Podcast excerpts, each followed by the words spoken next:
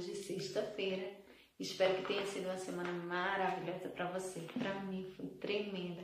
Aprender muito de Deus, aprender a desfrutar dessa palavra, ouvindo, lendo, praticando. Tem que praticar. Se não praticar, não vale não. Talvez você não tenha entendido muito sobre o vídeo de ontem, mas hoje, continuação. Olha só, os versículos seguintes explicam bem essa questão do perdão e de você estar livre, né? Então vamos ler aqui e vamos desfrutar dessa palavra maravilhosa de Deus. Pegue sua Bíblia, abra bem os seus ouvidos e vamos lá, passo a passo desse manancial. Verso 23. Por isso, o reino dos céus é semelhante a um rei que resolveu ajustar contas com os seus servos. E passando a fazê-lo, trouxe-lhe um que lhe devia dez mil talentos. Não tendo ele, porém, com que pagar, ordenou o Senhor que fosse vendido ele, a mulher e os filhos, e tudo quanto possuía, e que a dívida fosse paga. Será que essa dívida era alta?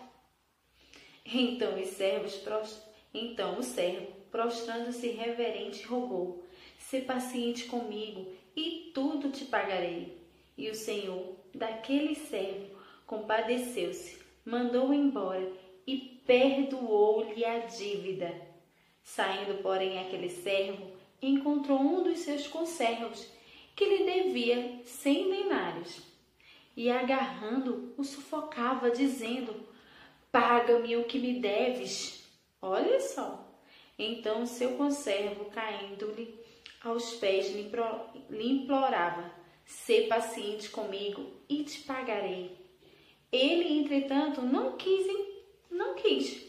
Antes, indo-se o lançou na prisão até que saudasse a dívida. Vendo seus companheiros o que se havia passado, entristeceram-se muito e foram relatar ao seu senhor tudo o que acontecera.